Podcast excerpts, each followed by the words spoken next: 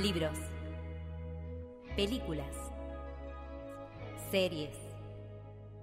Documentales. Obras de teatro. Recitales. Fotografías. Pasan por el lente del, del mundo al revés.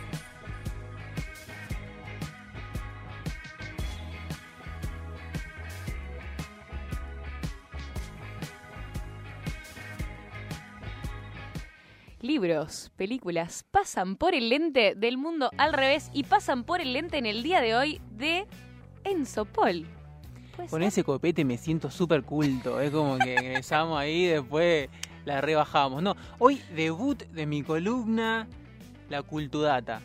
La verdad que no se me ocurrió otro nombre, le tiré Cultudata, puede cambiar, pero bueno, por ahora vamos Ey, a me sirve, la- me la sirve, me acabo, me estoy enterando ahora, me encanta. La culti, la culti. Bueno, hoy les traigo, vamos a hablar de em, una serie que trajo mucha repercusión, que está ahora como en auge, que es El Reino. Este thriller dramático, eh, pronunciado, hasta por decir, financiado por Netflix. Pero bueno, antes de seguir eh, metiéndonos en, en la columna, vamos a hacer un- un- una breve sinopsis. Por si estuviste un poco colgado, si te Ahí olvidaste, si viste el tráiler y te dio paja.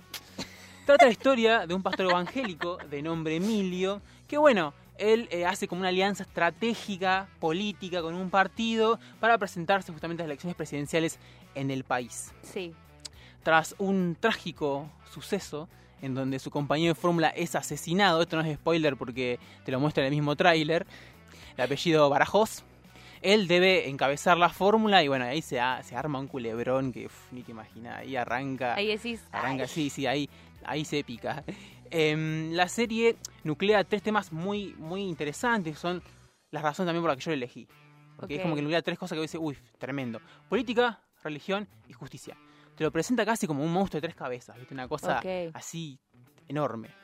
Y bueno, em, la serie fue creada y guionada por em, Claudia. Chan, chan, chan, Claudia y Marcelo Piñeiro, que ambos son súper grosos en lo que Sí, hacen. re. Claudia es una escritora súper reconocida, Re. que, eh, bueno, también trabajó en la serie de, de Carmel, ¿Quién mató a María Marta? Que fue Ah, otras, No sabía. otro boom en Netflix, bueno, Sí. ella también formó parte del equipo. Y por el lado de Marcelo, entre todos sus laburo, también eh, produjo la película La Historia Oficial, Sí. que fue la primera ganadora de- del Oscar Peliculón. en Latinoamérica, que bueno, trata la historia de, de una docente, ¿no? En plena dictadura militar, también súper recomendable para que la vean. Así que Sí, bueno, la había- primera película que eh, puso de manifiesto la historia de eh, los bebés secuestrados en la Tal dictadura cual. militar. Tal cual, tal cual. Yo me acuerdo que me hicieron verla en la escuela, inclusive. Éramos bastante Te pequeños, la sí. hacían, sí, te la hacían ver, a mí también me la, me la hicieron ver. Por el lado de la dirección, eh, está, bueno, a unos capítulos los dirigió Marcelo y otros eh, Miguel Coan, también que tiene una amplia trayectoria dentro del, del cine argentino. Así que ya había un poco de expectativa, ¿viste? Porque el equipo que, que creó la serie era un equipo Sí. grosso, ¿viste? Y aparte la historia que como vos ya al decir la sinopsis decís un poco me atrapa. Ya bueno, después tenés todo lo que es el cast, pero de por se sí terminó, decís, claro, a eso iba, porque se terminó de caldear feo cuando vieron el elenco, el encaso, digamos, el, el PSG del elenco, básicamente. Me pongo de pie, digamos, para nombrar algunos nombres. Digo Peretti, Mercedes Morán, el chino Darín, que bueno que está, eh, Nancy Duplá, Peter Lanzani, eh, Santi, este, ese apellido me mata, Korowski. Korowski. Korowski, que es más conocido en redes que por su trabajo Sí. en televisión, pero el chabón también es grosso. Sí, sí. Así que había como mucha Es como, que en redes, yo a mí la verdad me sorprendió mucho verlo de, de ese papel, porque uno lo conoce en redes de un papel más de comediante, qué sé yo, y de repente un papel así la rompió también. Estuvo a la altura, la verdad que, Sí, que- que la rompió. Bueno, una vez eh, hecho esta introducción y, y metiéndonos en contexto, vamos a, a la siguiente parte de esta columna que diseñé ahí a medias. No, no, sí, hubo trabajo duro. Sí, Eh, doy fe. referencias e influencias, ¿no? Porque, bueno, eh, cuando se habla de política, cuando se habla de, de religión, está esa cosa presente. Así que, bueno, la primera, muy evidente, es eh, los movimientos evangelistas Sí. que están eh, empezando a introducirse en los partidos políticos. Esto se está viendo con, mucho fervor en Latinoamérica. Tenemos el caso de, Brasil, ¿no? Eh, también, bueno, en Estados Unidos también. Ambos eh, fundamentales para la victoria de Bolsonaro en su momento, Trump en su momento. Bueno, es algo que se está viendo con, con bastante fervor y, lo toma, ¿no? La serie como lo toma eso y, trata de, situarlo también em, en, el, en el país. Em, se ve mucho esto en la serie, lo, de- lo del poder por un lado y lo de gobernar bajo la palabra de Dios. Y ahí O sea, a mí se me viene a la Es cabeza. el- como, me parece que es como una, un conjugar, más que conjugar, como coaccionar esas dos cosas. Como Eh, que pensar a la iglesia, y- ¿no? Y al poder que y tiene y cómo van confluyendo. Tal cual en ese momento, viste, sos el, el meme del perrito que, que ve Vietnam, viste, así, porque te viene un montón de lluvia de, de cosas que fueron pasando. eh, por ejemplo, eh, eh, Áñez entrando a- a- en Bolivia cuando, cuando dio el golpe con la Biblia en la mano. También hubo casos en El Salvador, en países como Perú, México también. eh, fueron ocupando distintos cargos eh, personas relacionadas a los partidos evangélicos, o sea, es como sí. que eh, mucho. Vamos a escuchar el primer audio, si, si es posible, Harry, de Claudia Piñeiro, una de las creadoras, hablando un poquito de, de cómo se inspiró para, para la trama y los personajes. Al pensar estos personajes, obviamente estos personajes tienen un- una agenda eh, que coincide con, este, con ciertas cuestiones muy conservadoras dentro de la sociedad, ¿no? De no aceptar la educación sexual integral, de no aceptar la ley de aborto, de no aceptar el matrimonio igualitario, tantas cosas, digamos, que coinciden con lo que uno eh, encuentra afuera, ¿no? De determinados sectores. Bueno, me pasaba y decía, ¿no? Cómo estos personajes de la serie se, se pegan un poco a ese pensamiento y cómo ella, si bien en varias entrevistas ha dicho que eh, no se basa exclusivamente en el país, sino más referencias internacionales, también va tomando, porque es un pensamiento que, lo vamos viendo. Cuando fue todo lo de la campaña por la leg- legalización del aborto, se vio muy presente eso del lado celeste, como que gran parte venían de, de un- de una iglesia eh, evangélica, de sectores muy conservadores. eh, y a ver, en- esto no tiene nada de malo, digamos. O sea, cada persona puede creer y no hay que meter tampoco todos en la misma bolsa. Eh, por eso es, es difícil, es una iglesia que, que crece de muchas aristas y viene creciendo eh, de una manera impresionante. Pero eh, para mí lo, lo- lo peligroso es cuando el pensamiento y la bajada de línea es, es un discurso eh, autoritario, ¿viste? En contra de, de, como decíamos, los derechos de las mujeres, eh, contra el colectivo LGBT y demás. Así y que, cuando ya un poco lo moral pasa a lo que es ético, ¿no? Viste como son discursos que se han tenido también acerca de, bueno, está buenísimo lo que vos hagas, pero no, no quieras imponérmelo a mí, lo que estás diciendo vos justamente. Tal cual. Y también hay que tener en cuenta que eh, cómo se expanden estos movimientos. Eh, El evangelismo un poco eh, se expande en la desigualdad, en la pobreza, en la exclusión. Eh, aprovecha ese espacio de, de ausencia del Estado, digamos, ¿no? Ahí es donde como se va, como se va reproduciendo. Así que bueno, eh, por un lado también es, es bueno porque hay sectores que ayudan a la comunidad realmente, pero después hay instituciones, iglesias y partidos que toman esa fe y la utilizan para determinados intereses, como es lo que te muestra La en serie, claro. esta serie. Bueno, eh, muy oscuro, muy interesante también por ese lado, así que eh, nada. Otra de las cuestiones sumamente importantes es el tema de la posverdad, que vamos a escuchar el segundo audio, Harry, posiblemente. ¿Se puede?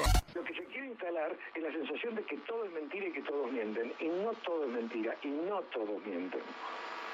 Este, entonces, eh, la, la verdad que como ciudadano, digamos, como tipo que vive en este planeta, me alarma este presente. Sí, sí, sí. Eh, me alarma el, eh, cómo se vacían los contenidos, me alarma cómo nos manipulan permanentemente. Este, eh, el bombardeo permanente de mentiras que, que se instalan de tanto repetirlas.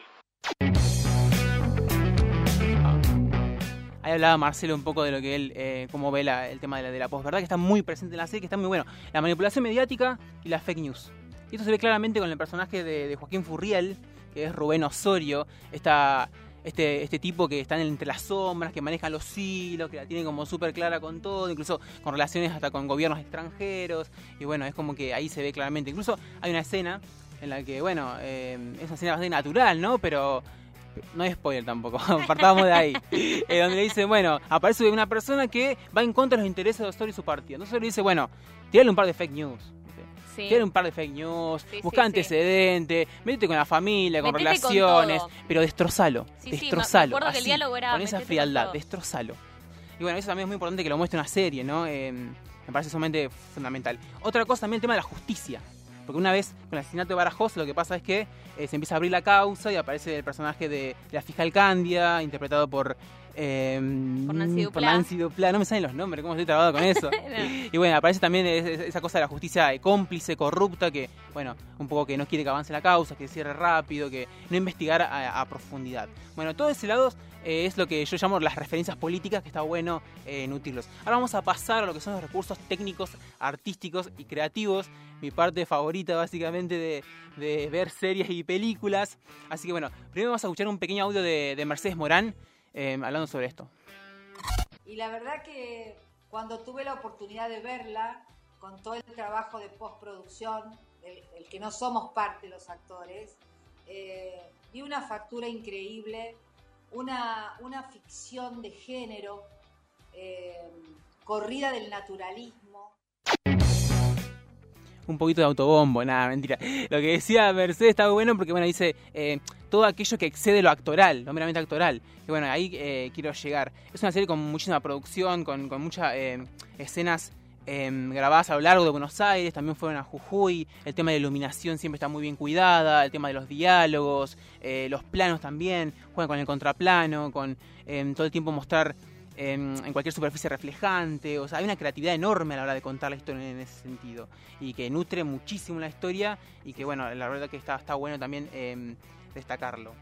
Sí, sí, no solo a través del diálogo, sino a través de justamente de los planos, la escenografía. Hay una toma impresionante en el primer capítulo que es el cierre de campaña en un estadio lleno, que la verdad que ese nivel de producción está, está muy bueno. Así que nada, hay dos cuestiones importantes que yo quería traer acá, que bueno, no la escuché en, en todas las la data que fui recolectando a medida que iba eh, informándome. Uno es una cierta tea- teatralidad, se podría decir, eh, en algunas escenas.